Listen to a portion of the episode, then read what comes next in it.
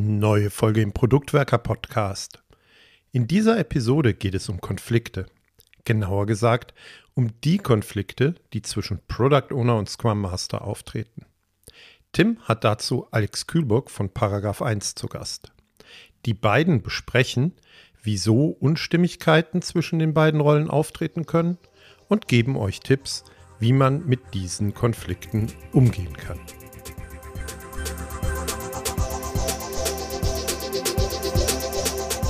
Es geht heute um Konflikte. Vielleicht sind es auch nicht immer nur Konflikte, aber vor allem um Uneinigkeiten zwischen Product Ownern und Scrum Mastern. Kann ja mal vorkommen, habe ich gehört. Ne?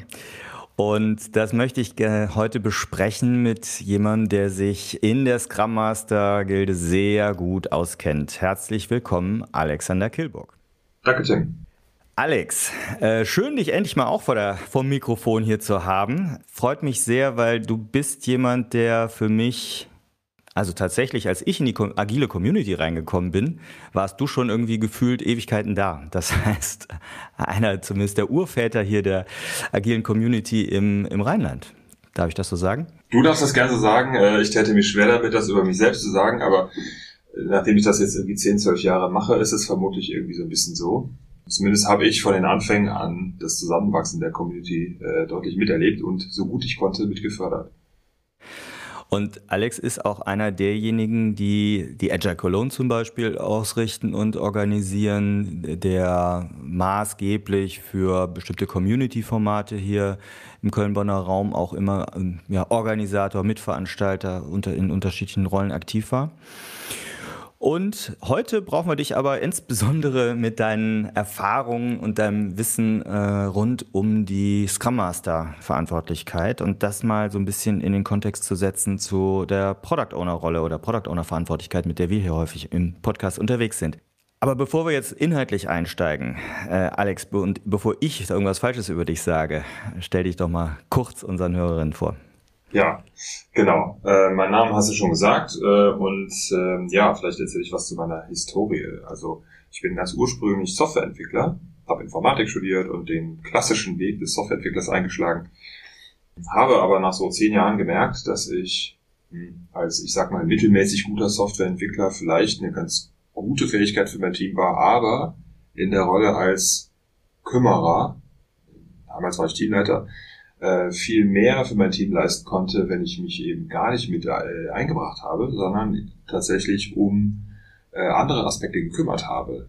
Organisatorischer Natur oder Freiräumen von Hindernissen. Und dann habe ich irgendwann die Arbeit als Scrum Master entdeckt oder die Rolle des Scrum Masters entdeckt. Und diese Methode, das ist wie gesagt jetzt so 10, 12 Jahre her, nagel mich nicht auf ein genaues Jahr fest. Ja, und da habe ich dann gemerkt, dass mir das auch sehr gut liegt, Programmierung hat mir Spaß gemacht, aber das hat mir noch mehr Spaß gemacht. Und dann habe ich irgendwann entschieden, für mich äh, die äh, Pro äh, Programmierung und die Tastatur quasi an den Nagel zu hängen und äh, äh, mich dann ganz äh, den, den Teams und ihren verzwickten ja, Teamkonflikten und äh, ja, Aspekten zu widmen. Ja, und in der Rolle bist du inzwischen auch einige Jahre als Unternehmer unterwegs mit eurer Firma Paragraph 1 und einer der Geschäftsführer dieser Company. Und ihr habt euch doch jetzt auch wirklich seit einiger Zeit sehr explizit die, ja, ich sag mal, Entwicklungs- und Lernreise von Scrum Masterinnen und Scrum Mastern auf die Fahne geschrieben, oder? Genau, ja, das ist eigentlich letztlich konsequent, weil wir ähm, also mit der Gründung ähm, als Scrum Master damals selber schon diese Arbeit eben gemacht haben, davon natürlich viel verstanden haben und von Beginn an uns selbst natürlich an Kunden verkauft haben als Interim Scrum Master, was wir jetzt auch nach wie vor natürlich tun. Wir sind ein bisschen gewachsen, aber wir haben einfach irgendwann erkannt, konsequent genug, dass wir sagen, unser Thema ist, äh, uns um die Scrum Master zu kümmern.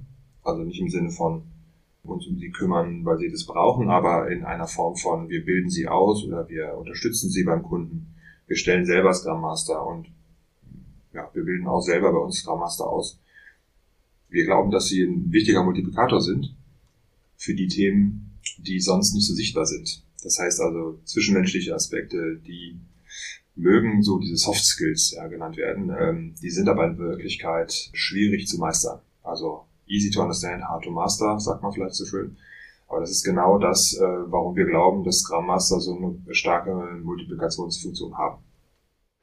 Prima. Ja, und vor allem, was ich sehr daran mag an eurem Ansatz, dass ihr ja auch über die sozusagen Foundation-Trainings und Zertifizierungen hinausgeht und ihr euch vor allem um die weitere Entwicklung von Scrum Masterinnen kümmert, sozusagen, wenn das mit dem ersten Kursus denn mal geschehen ist und äh, vielleicht ein paar Monate Erfahrung auch schon da sind. Und da will ich gerne jetzt heute mit einsteigen. Ihr habt ja, du hast ja eben auch schon gesagt, äh, menschliche Komponente ne, in Organisationen. Und ich glaube, da ist der Schritt nicht weit zum Thema Konflikte oder Uneinigkeiten. Und gerade jetzt äh, zum Thema Uneinigkeit zwischen Scrum Master und Product Owner. Wie kommen wir auf das Thema? Das Thema ist nämlich ein Wunsch einer Hörerin oder ein Themenvorschlag einer Hörerin. Herzlichen Dank dafür. Dementsprechend scheint es zu interessieren. Und lass doch mal so einsteigen. Hast du das denn, mit Sicherheit hast du es schon mal erlebt, aber was hast du denn da so schon an Uneinigkeiten zwischen SM und PO erlebt? Ja, natürlich sind das schwierige, ähm, schwierige Fragen. Es gibt ganz viele verschiedene Konflikte natürlich. Ja. Also, letztlich sind ja Menschen beteiligt und da gibt es immer alle Arten von Konflikten. Aber ganz konkrete äh, Sachen, die mir in Projekten begegnet sind, treten immer dann auf, wenn die Rollen unterschiedlich verstanden werden. Also beispielsweise äh, kenne ich aus Teams sehr schön äh, die Situation, dass Product Owner sich als ehemalige Projektmanager vielleicht äh, in einer sehr druckvollen Weise begreifen, dass sie sagen, ich muss hier das voranbringen und das Team treiben.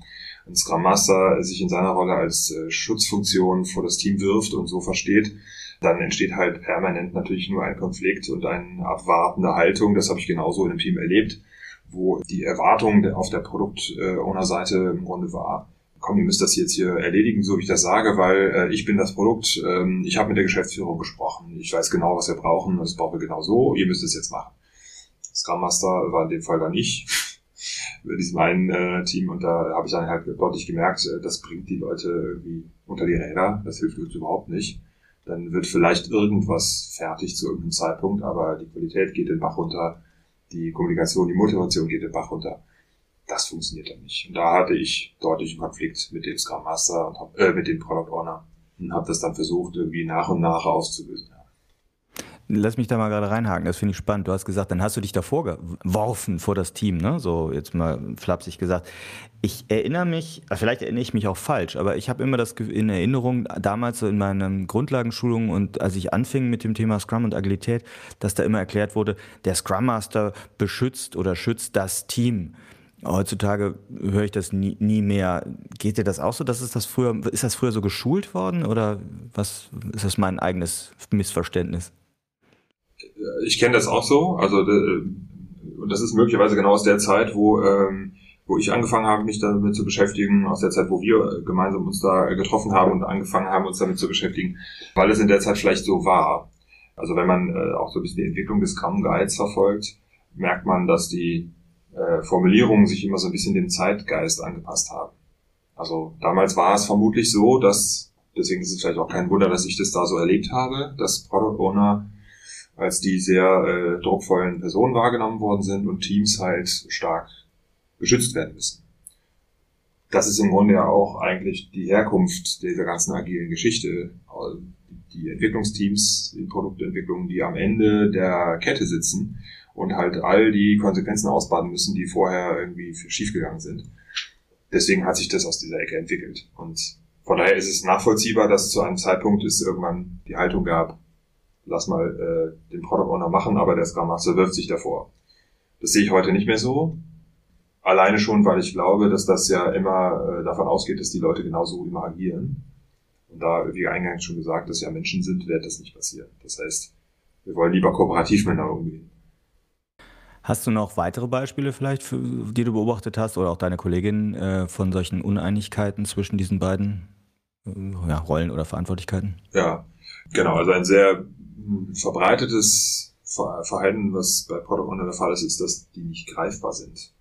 Also weil die halt sind sehr, also sind sehr stark eingebunden in die Abstimmung mit verschiedenen Runden, ne? das Produkt äh, die, die äh, Requirements abzustimmen, äh, mit Entscheidungsrunden, Geschäftsführungsebenen, vielleicht anderen Abteilungen oder so und dann kommen sie halt äh, äh immer mal wieder, dann kommen sie zum Planning äh, ins Team oder zum, ja, machen im Team ein bisschen Refinement für das Backlog. Vielleicht schaffen sie es noch zum äh, Review und zur Retrospektive, aber ansonsten sind sie eigentlich ständig unterwegs.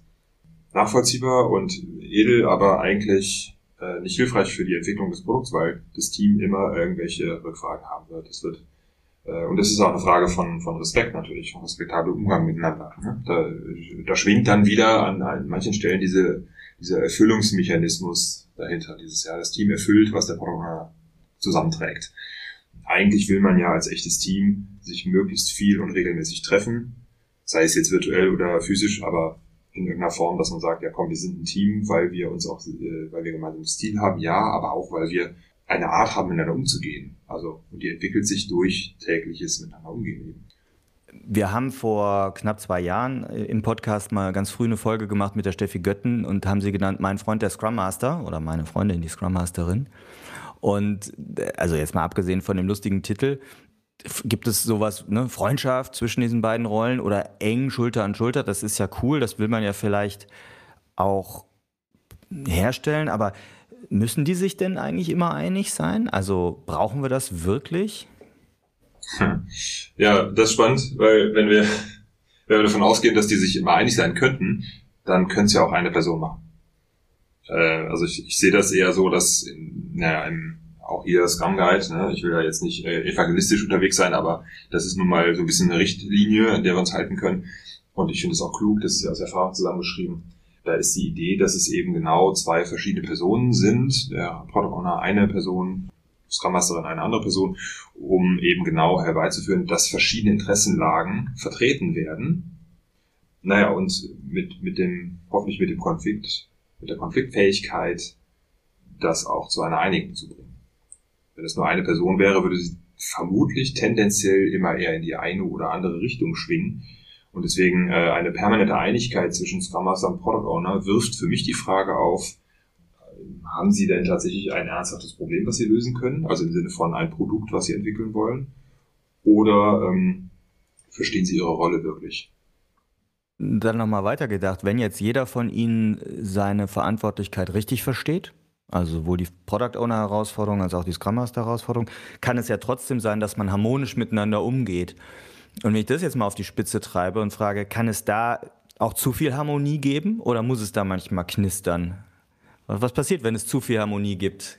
Kennst du solche Beispiele vielleicht auch? Äh, ich kenne persönlich keine solchen Beispiele, aber es ist so, dass mich das, ich muss da schmunzeln, weil das, äh, ich bin eigentlich nicht, ich bin ein sehr konfliktscheuer Mensch, sagen wir mal so.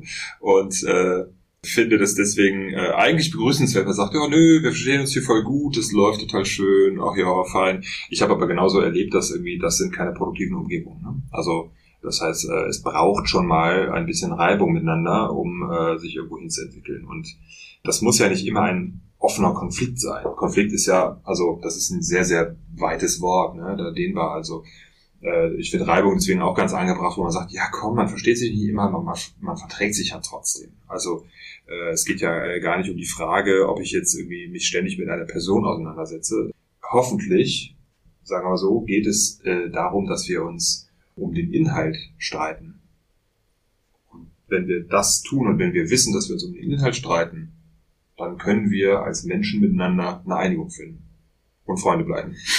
Oder da, Kollegen. Da gibt es mir gerade ein super Stichwort inhaltlich streiten.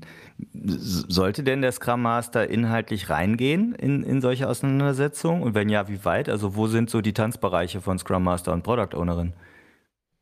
Ja, also reingehen äh, inhaltlich oder in die, du hast eben gesagt, inhaltlichen Konflikte. Ne? Also das auf jeden Fall. Ich würde sagen, klar, das ist, das ist sozusagen die Kernaufgabe, äh, sehe ich als Kernaufgabe äh, des Scrum Masters, Scrum Masterin die anderen dürfen ihre Arbeit machen und der Scrum Master sitzt ein bisschen am Rand wie so ein, wie so ein Sportscoach und, und, äh, und schaut, okay Leute, komm, wir müssen da und dahin, vertragt euch, ich, ich helfe euch dabei, diesen Konflikt zu lösen. Wenn ich ihn nicht selber mit, also mit dem Product Owner zum Beispiel habe. Das ist ja eigentlich das Thema der, der, der ganzen Folge hier. Naja, und inhaltlich ist halt so, wenn ich jetzt als Scrum Master anfange, mich inhaltlich einzumischen, äh, ist natürlich auch da ein Konflikt vorprogrammiert. Weil das ist ja eigentlich der Tanzbereich vom Product inhaltlich zu entwerfen und auch irgendwie das Business im Blick zu haben, keine Frage. Was ich aber schon beobachte und was ich auch selber gerne gemacht habe, ist immer äh, genau darauf zu lauschen, wie unterhalten sich jetzt zum Beispiel das Team und mit dem Product Owner oder der Product Owner mit den Stakeholdern. In den, in den Kontexten dabei zu sein und sehr, sehr genau aus dem spitzes Ohr zu haben, was sagen, was, welche Worte haben die benutzt? Weil das oft ein Hinweis darauf ist, dass die sich scheinbar einig sind, aber in Wahrheit inhaltlich missverstanden haben. Und das kann man nur hören, wenn man nicht involviert ist. Heißt das dann weitergehend auch, dass ein Scrum Master oder anders gesagt, wie viel inhaltliches Verständnis oder genauso natürlich auch technisches Verständnis braucht dann für dich ein Scrum Master? Ja, ist eine beliebte Frage. Wir haben, haben uns ja auch selber so ein bisschen dem äh, verschrieben, dass wir äh, über Quereinsteiger die Scrum Master Rolle fördern wollen. Naja, weil es braucht natürlich in der Ausführung der Arbeit miteinander schon ein Verständnis dafür, was bedeutet es eigentlich inhaltlich, was wir hier tun wo wollen wir dahin? Also wenn wir das nicht klar haben, können wir nicht zusammenwachsen. Aber ich glaube, dass über den Weg das passieren kann, indem wir klare Ziele definieren zum Beispiel. Und da kann der Product Owner stark zu beitragen, die anderen Menschen, äh, die äh, Teilnehmer des Entwicklungsteams oder den Scrum Master entsprechend abzuholen. So, ich glaube nicht, dass äh, es einen Scrum Master braucht, der jetzt extrem gute Erfahrung hat, in, zum Beispiel im Versicherungsbereich und der dann total der Versicherungsexperten Scrum Master ist oder im Automobil oder so, ich glaube, dass das geht, genauso wie Softwareentwickler das auch können. Äh, Habe ich selbst erlebt, in verschiedenen Branchen gearbeitet und man äh, kann sich innerhalb kürzester Zeit auf eine neue Arbeit, neue Branche einstellen. Das geht schon. Das heißt aber genauso, jetzt wenn ich auf die technische Seite gucke, wie viel technisches Verständnis oder Wissen sollte aus deiner Sicht ein Scrum Master, ein Scrum Master mitbringen? Theoretisch gibt es ja für die Technik das Team. das zuständig ist. Ja, das ist so ein bisschen die Frage. Ne? Also in den äh, frühen Formulierungen vom äh, Scrum Guide, wo wir eben schon mal kurz drüber gesprochen haben, da war sowas drin Erwartungen an die Scrum Master. Äh, der Scrum Master muss einen, einen Product Owner finden für das Team und den Owner entsprechend coachen und ja, das, das gibt ja so eine, naja, tendenziell äh, zeugt das von so einer gewissen Hierarchie. Der Scrum Master weiß, wie es geht und er muss den anderen es erzählen. Das sehe ich heute auch nicht mehr so. Ähnlich ist das mit dem Team, dass das Scrum Master dem Team äh, in der Lage sein soll, dem Team zu erklären, wie geht denn Continuous Integration, wie geht denn automat äh, automatisiertes Testen und so weiter. Es gibt Scrum Master, die das können. Die meisten von denen waren aber halt vorher selber Softwareentwickler. Und es gibt inzwischen Quereinsteiger, und ich bin ein großer Freund davon, äh, Quereinsteiger einzusetzen, die können das nicht. Oft genug macht denen das auch Angst. Ja, ich will ja Scrum Master werden, aber ich verstehe nichts von der Technik. Ja, musst du auch nicht. Das wird nirgendwo gefordert. Also jedenfalls nicht im in offiziellen Beschreibungen. Ich finde es aber hilfreich, ähm, wenn man dafür ein Verständnis entwickeln kann. Also wenn man in der Lage ist, die Nöte der Menschen zu verstehen, also des Entwicklungsteams in dem Fall, was brauchen sie denn? Warum rufen sie nach bestimmten Aspekten, nach bestimmter Hardware oder nach bestimmten Equipment? Das löst bestimmte Probleme, die sie haben. Oder ähm, ein häufiges Ding, was wir beobachten, ist, dass für Qualitätsaspekte oder Testaspekte oft nicht genug Zeit eingeräumt wird in der Softwareentwicklung, in der Produktentwicklung generell. Das können die Softwareentwickler beurteilen. Die sind dafür die Experten. Der Scrum Master muss es nicht beurteilen können, aber er kann aufgrund der Argumentation natürlich dann im Zusammenspiel mit dem Product Owner beurteilen, ob das jetzt, also welchen Wichtigkeitsgrad es einnimmt. Und da, glaube ich, liegt die Stärke darin, dass wir als Team gemeinschaftlich darüber äh, eine Einigung herstellen können. Deswegen gibt es diese drei verschiedenen Rollen. Das ist, ein, das ist ein guter Punkt. Das heißt, oder, oder an der Stelle, ne, deshalb diese drei verschiedenen Verantwortlichkeiten. Ja. Wie erklärst du in, in euren Schulungen oder auch in Kundengesprächen, ne, das sind ja häufig Missverständnisse in dieser Welt da draußen, wie in, würdest du in Kürze jetzt vielleicht mal die Scrum Master Verantwortlichkeit im Unterschied zur Product Owner Verantwortlichkeit vielleicht auch erklären?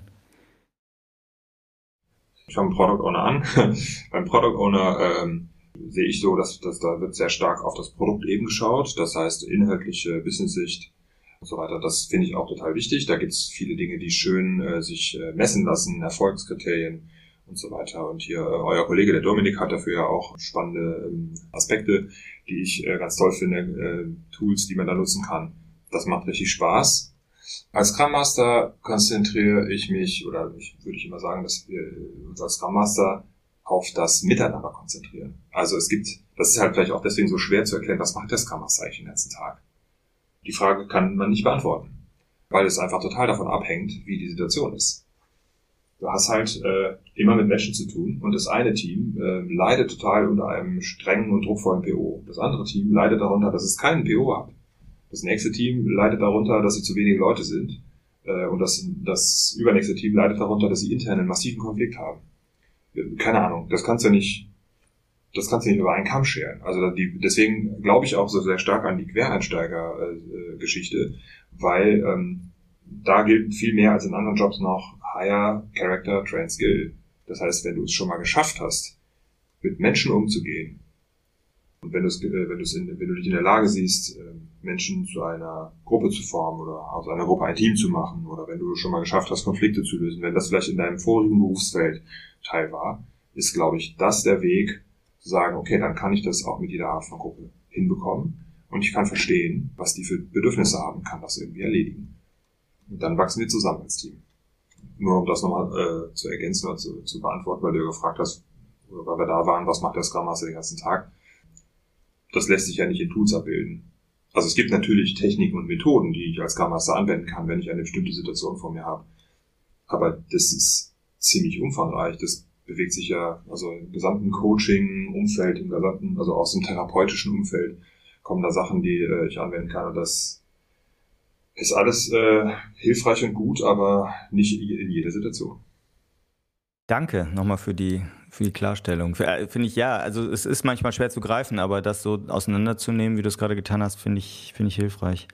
Ich möchte nochmal zurückkommen auf sozusagen den, den Kern der Folge, eine Uneinigkeiten oder Konflikte zwischen Product Owner und Scrum Master und würde gerne nochmal so ein bisschen zusammensammeln, was für Gründe von Konflikten kann es denn geben? Und eben hast du schon gesagt, die Frage kommt häufig hoch, ja, was macht der Scrum Master eigentlich? Und daraus leitet sich für mich so einer der ersten Gründe ab, dass es kann ja sein, dass es eine Uneinigkeit gibt, weil der Product Owner oder die Product Ownerin den Wert, in Anführungsstrichen den Wert, von Scrum Masterin oder Scrum Master nicht sieht.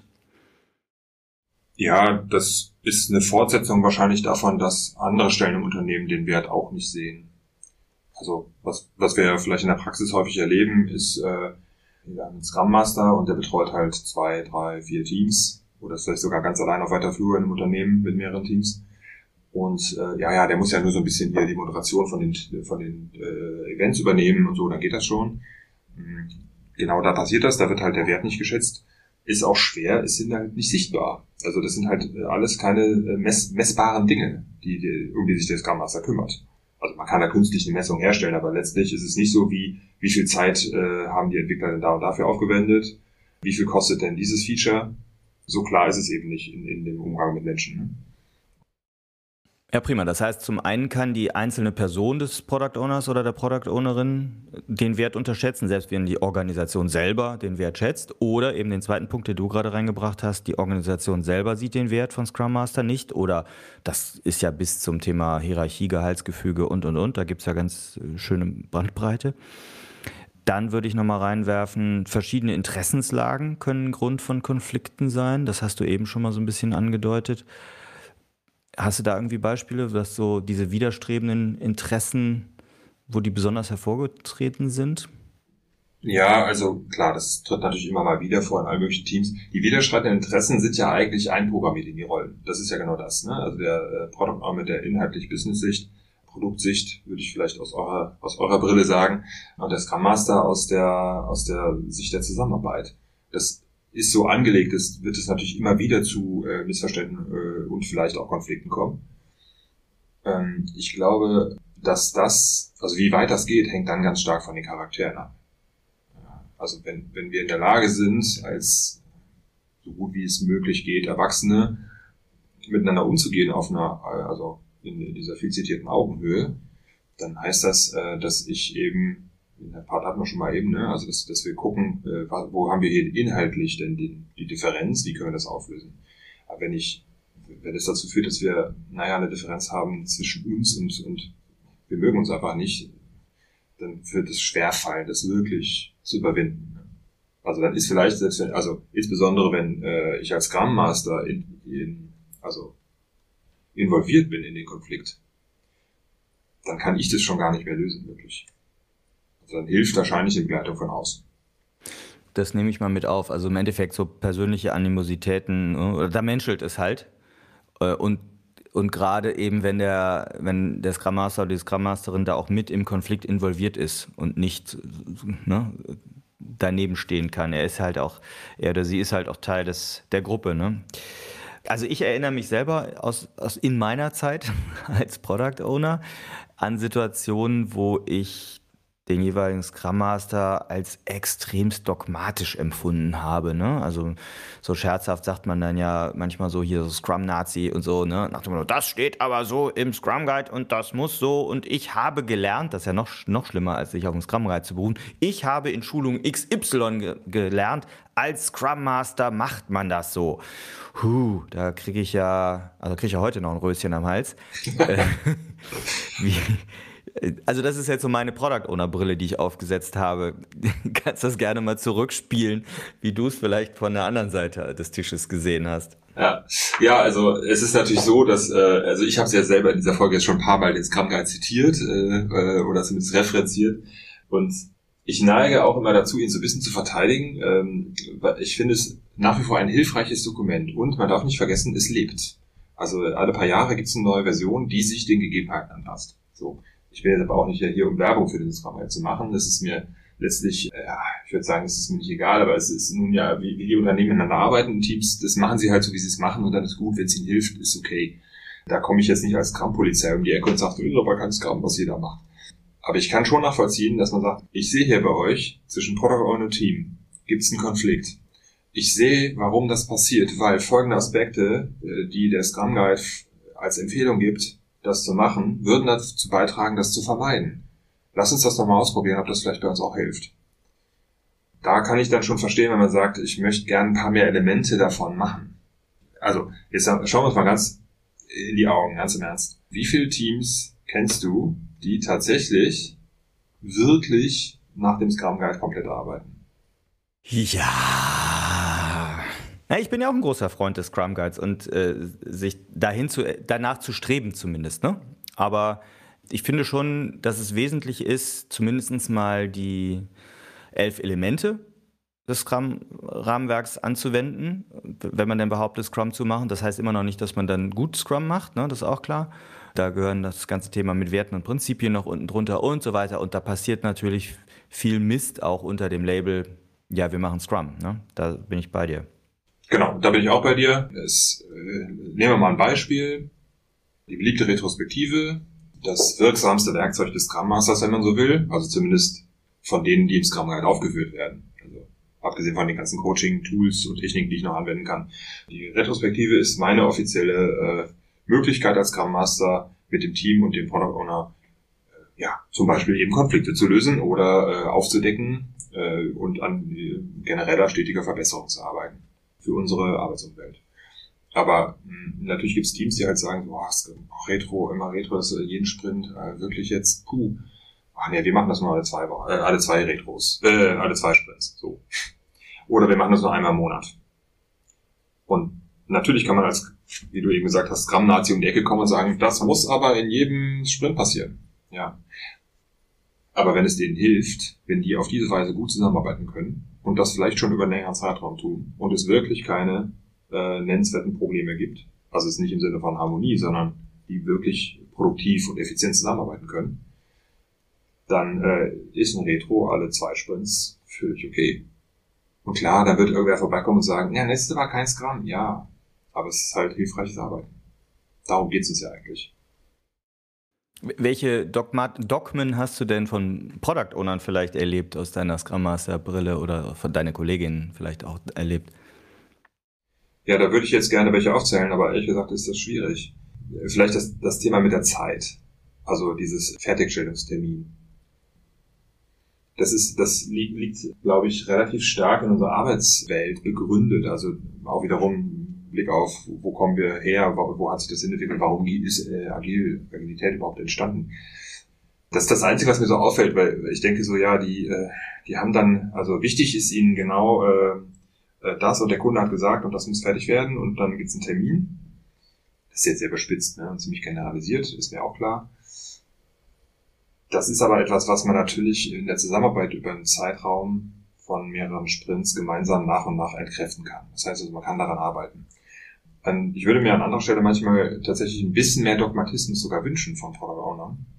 Ähm, also sei es wie, ja, zum Beispiel, wie fülle ich denn jetzt irgendwie eine User Story aus, zum Beispiel? Wie, wie formuliere ich die halt wirklich gut auf das Ziel hin, dass ich sicher bin, dass mein User-Nutzen wirklich erreicht wird? Also Dogmatismus im Sinne von Problemverständnis herstellen dass ich so lange darauf rumkaue und so lange das Team auch malträtiere, bis die verstanden haben, welches Problem gelöst werden muss. Genau, ich, also ich will, will halt weniger hören, sowas wie, ähm, ja, bau mir mal irgendwie ein Login. Äh, das ist das eine, was man manchmal kriegt. Und das Team so, ja, keine Ahnung, was denn, wie denn, wo denn? Okay, klar, kann man irgendwie über Kommunikation lösen. Äh, noch will ich halt eine äh, 16-seitige äh, Dokumentation und Abhandlung darüber lesen, wie denn der Login zu bauen sei.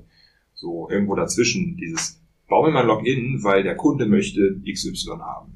So, das finde ich halt äh, spannend. Und ich glaube, also in dem Kontext insbesondere Abgrenzung, Abgrenzungskriterien helfen, wenn wir jetzt mal bei User Stories bleiben als Beispiel, die helfen, glaube ich, Team, äh, Teams enorm, weil äh, ihnen dann klar wird, was sie dann eben alles nicht bauen müssen. Und dann wird das Verständnis wieder leichter. Ja, ich werfe beim Dogmatismus vielleicht auch noch rein, ist mal ganz selbstkritisch aus der Product Owner Brille, dass POs natürlich manchmal dazu neigen, so in Push-Modus zu gehen und sagen, äh, hör mal, ich vertrete den Kunden, ich möchte hier mal was bestellen, ne? so wie du das in einem allerersten Beispiel eben auch aus deiner Historie erzählt hast. Also dieses, diese Ich bin Chef-Mentalität von POs, ich glaube, das ist halt auch mit Sicherheit ein, ein Grund von Konflikten. Ja.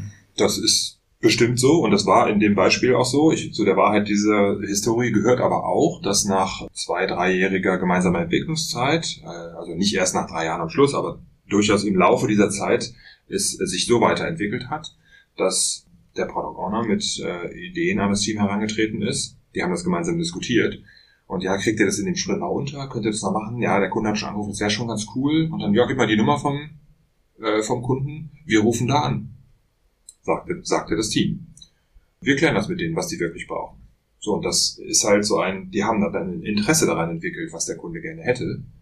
Ähm, und äh, so kann man halt auch als Team gemeinsam auftreten. Dann ist der Kunde, der Product Owner zwar weiterhin der Vertreter für den Kunden, so jetzt mal nach, nach Analogie, aber ähm, das heißt ja nicht, dass die anderen da nicht mitarbeiten dürfen. So wie ein anderes Missverständnis, das wäre vielleicht noch so ein Dogmatismus des Product Owners. Im Backlog darf nur ich arbeiten. Natürlich. Hallo? ja, da müssen wir jetzt mal halt. ja, da müssen wir jetzt mal uns unterhalten. Nein, also ich, ich sehe es wirklich so, dass ähm, natürlich. würde ich das verschieben. Da, da, da wäre ich dogmatisch, aber beim drin arbeiten nicht. Genau, ja, das ist genau. Das ist halt, das ist immer die äh, aus meiner Sicht der, der Unterschied zwischen Verantwortlichkeit und Ausführung natürlich kann, und das habe ich auch schon erlebt, auch in diesem Team, äh, bei so einer Zusammenarbeit, wird es irgendwann dazu kommen, dass man sagt, hey, äh, ihr, wollt ja, ihr habt ja gesagt das und das und wir wollen das genau in dieser technischen Weise lösen. Halte ich für gut, ah ja, hier, irgendwie äh, den Backup-Server noch nutzen oder dieses äh, Search Framework, was auch immer. Da sagt der Product Owner, das finde ich eine tolle Lösung für den Kunden, aber ich verstehe davon zu wenig, könnt ihr das bitte darin beschreiben? So. Und natürlich passiert das unter dem Wissen des Product Owners und Erlaubnis des Product Owners. Dennoch dürfen andere Menschen da reinschreiben. Natürlich nicht ungefragt. Und das ist, glaube ich, dann, das ist das, was ich, was ich eingangs schon mal sagte.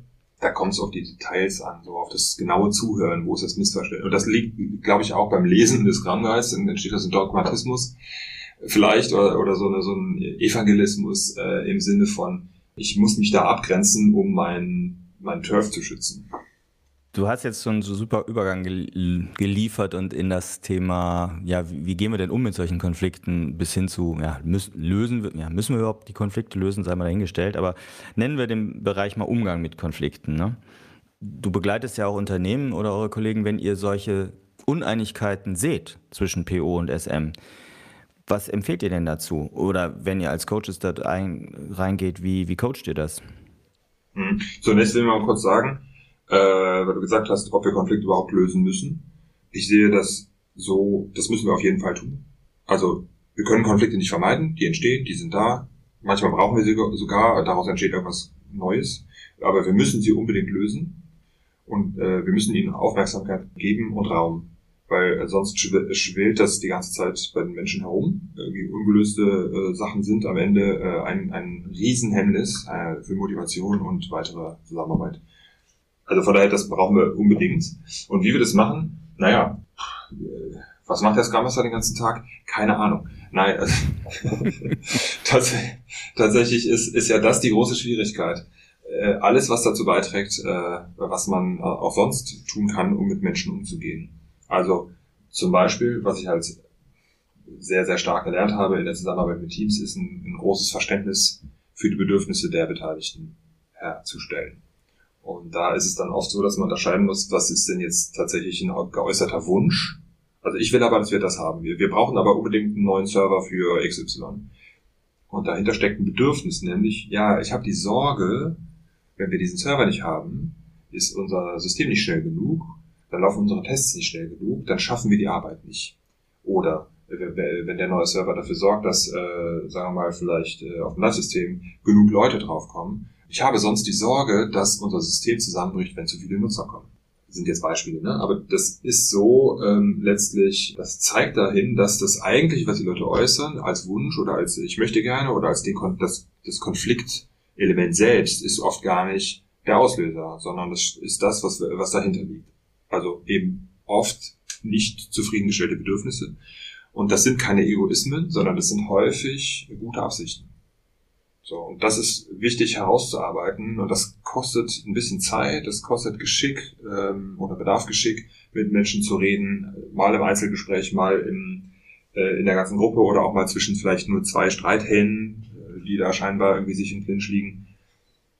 Das finde ich äh, sehr wichtig, äh, darauf einzugehen. Weil wenn man, wenn man das entdeckt, hat man meist die halbe Miete oder mehr als das schon erreicht. Und der Rest ist dann ein bisschen genau herausarbeiten, klarstellen, für alle anderen Beteiligten klarstellen. Und dann kann man dahin entwickeln. Und wenn, wenn sich Menschen verstanden fühlen und abgeholt fühlen, kann man auch viel, also dann sind sie auch viel leichter bereit, äh, auch mal zu sagen, okay, ja, jetzt, ich, ich fühle mich gehört, jetzt ist es gar nicht mehr so dringend. Ich weiß, dass dem Product Owner auch wichtig ist, dass, äh, dass unser Produkt äh, schnell und gut läuft. Und jetzt weiß ich, dass er dafür Anforderungen hat und das in Kauf nimmt, okay, jetzt kann ich eher durchatmen. Ja, finde ich stark. Also diesen Ansatz über die Bedürfnisse, wie du es ausgeführt hast. Wenn ihr, ihr macht ja auch so ein Mentoring-Programm für Scrum Masterinnen und Scrum Master. Wenn, was wären denn da vielleicht, gibt es noch weitere Sachen? Also wie, wie, ihr vielleicht auch noch nicht so erfahrene Leute in der Scrum Master-Rolle ja nicht nur ausbildet, aber begleitet, das tut ihr ja in eurem Programm. Und dann käme so ein Thema hoch. Was hast du da vielleicht noch andere Methoden oder Tipps? Das würde sich jetzt dann Richtung Coaching-Techniken bewegen, also hm, äh, Methodenmodelle, sowas wie ein einfaches aktives Zuhören. So, das äh, zu sagen, okay, was haben die Personen genau gesagt? Oder ähm, äh, vielleicht den Menschen, die Beteiligten auch äh, Feedback beibringen. Äh, also Feedback ist ja nicht, ich habe hier Feedback für dich und dann kann halt mal irgendwie was für den Latz und geht von der, von der Stelle, sondern äh, da gibt es äh, Möglichkeiten, die seine Sprache zu beeinflussen. Viele haben wahrscheinlich schon mal gehört von der gewaltfreien Kommunikation. Das ist eine Möglichkeit. Habe ich selber mich mal drin versucht, bin ich nicht so glücklich drüber, aber ich weiß, dass es Menschen gibt, die das sehr gut können und damit sehr gute Erfahrungen gemacht haben. Da geht es im Grunde einfach darum, dass, äh, dass man die Schärfe aus seiner Sprache nimmt. Dass, dass also äh, ich eine, eine Sprache verwende, die wenig angreifend ist und die auch, ich sag mal, sich auf Fakten beruft. Also wenig Generalisierung zum Beispiel. Das heißt, du, du, das machst du schon immer. Na gut, das ist halt, mache ich jetzt wirklich schon immer? Komm, ist jetzt zweimal vorgekommen, also jetzt halt mal den Ballfach. So, das, äh, weil, also wenn wir das nicht tun, äh, die, die, auf diese Sprache zu achten, jetzt in dem, in dem Beispiel für dieses, für diese Modelle, dann äh, führt das halt dazu, dass allein das Miteinander reden schon weitere Konfliktpotenziale aufmacht. Und wir uns dann vielleicht irgendwann von der eigentlichen Ursache so weit entfernen, dass wir nur, nur, nur noch äh, äh, darauf achten, was der andere in welcher Form sagt. Und dann wird es schwierig. Würdest du denn auch was empfehlen, so im Sinne von, was macht man denn jetzt am besten, damit erst gar kein Konflikt entsteht? Würde ich sehr gerne. Ähm, Habe ich ja schon gesagt, bin ein konfliktscheuer Mensch eigentlich. Aber ich glaube, dass das nicht geht. Also das wir können sicher, wenn wir äh, im Team sind, selbst also äh, das Team, was ich eingangs gesagt habe, mit dem ich sehr viel Erfahrung gemacht habe über drei Jahre hinweg, da gab es auch zu späteren Zeitpunkt immer wieder Konflikte. Aber dadurch, dass man eingespielt ist, dass man die Menschen kennt, auch dadurch, dass ich vielleicht in meiner Rolle mehr Erfahrung äh, gemacht habe, äh, waren wir in der Lage, die Konflikte in kürzerer Zeit aufzulösen. Und die Konflikte sind vielleicht nicht mehr so tief geworden. Und wenn man sich jetzt zum Beispiel erinnert, ähm, das Phasenmodell nach Tuckman, man hat halt irgendwie diesen Einstieg und dann ne, kommt es äh, zum Forming und dann äh, stürzen wir alle ab in, in, in Storming und müssen uns irgendwie miteinander in Konflikten auseinandersetzen, bevor wir dann über Norming am Ende irgendwie richtig performant werden. Ich glaube daran, dass wir den Weg nicht abkürzen können. Wir können nicht direkt ins Performing springen. Selbst mit super performing Leuten, wenn man sagt, naja, wir haben nur die allerbesten äh, Top-A-Leute, also allein das ist schon eine schwierige Betrachtung. Wenn wir das versuchen würden, äh, die allerbesten zusammenzukriegen, auch die werden über, was ich, Dieventum oder so in irgendeiner Art von Konflikt rennen äh, und müssen den lösen. Und wenn sie dann nicht supergeile Leute sind und eben Konflikte lösen, dann stehen sie genau da, wo alle anderen Teams auch stehen. Deswegen glaube ich, mit Erfahrung können wir die Kurve, also diese, diese J-Curve, das ein bisschen abflachen, aber, aber nicht komplett. Gut, das heißt, wir, wir äh, nehmen mit, ja, wir brauchen auch einen, wir brauchen Konflikte. Und wenn ich das jetzt auf die beiden Rollen beziehe, ja, auch Konflikte zwischen Product Owner und Scrum Master sind auch sozusagen produktiv, wenn sie produktiv gelebt werden, ne, vielleicht, und damit auch wichtig. Dankeschön. Hm, zum Abschluss der Folge fragen wir immer ganz gerne so, was ist so ein, so ein, ein kerniger Tipp vielleicht oder ein finaler Tipp, wenn jetzt, nehmen wir mal an, irgendwie ein, sei es Product Owner, sei es Scrum Masterin, bei euch in so eine Intervision auch reinkämen und sagen, boah, ich bin da mitten in einem Konflikt. Also nehmen wir nochmal das Beispiel, ich bin Scrum Masterin und im Konflikt mit meinem Product Owner oder ich bin Product Ownerin und im Konflikt mit meiner, meinem Scrum Master. Was ist so ein konkreter Tipp von dir? Womit sollte man anfangen? Vielleicht auch ein Buch oder irgendwas Wichtiges? Ja, ich habe ja eben schon gesagt, ich tue mich damit ein bisschen schwer, ähm, da, konkrete Einzeltipps zu nennen, weil die nur einen kleinen Aspekt berücksichtigen. Also ich glaube, das Wichtigste ist, das wichtigste Lösungselement für Konflikte sind Menschen, die Beteiligten an einen Tisch bringen. Und wenn der Konflikt zwischen Scrum Master und PO herrscht, dann gerne mit einer dritten Person, äh, vielleicht eine neutrale Instanz. Und dann kann der Weg gehen. Aber jetzt zu sagen, ja, wir brauchen dieses eine Tool um den Konflikt, das wird nicht funktionieren. Also das Tool ist der Mensch? Das Tool ist der Mensch. Wir leben in einer komplexen Welt und komplexe Probleme lösen wir mit Menschen. Die können das. Ein wunderbares Schlusswort. Vielen Dank, Alex. Sehr gerne. Ich danke dir. Also, Nimmt ein bisschen was davon mit. Zum einen, dass es Konflikte gibt zwischen PO und SM, das ist auch okay so, aber geht vernünftig damit um und nicht toxisch, das ist halt auch wichtig. Und äh, vielen Dank dir nochmal für die vielen Hinweise und Insights, die du mitgebracht hast. Und ja, ich denke, dass die Hörerinnen und Hörer da ein paar Anregungen nach der Folge draus ziehen werden. Dankeschön.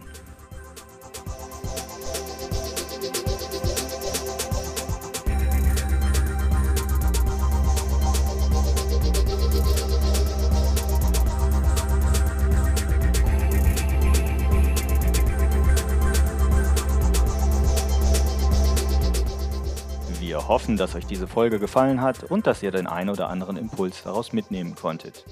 Damit wir euch künftig direkt informieren und zu unseren Live-Events Einladungen schicken können, meldet euch doch auf unserer Website zu unserem E-Mail-Service an. Einfach auf produktwerker.de kurz im Formular Name und E-Mail-Adresse hinterlassen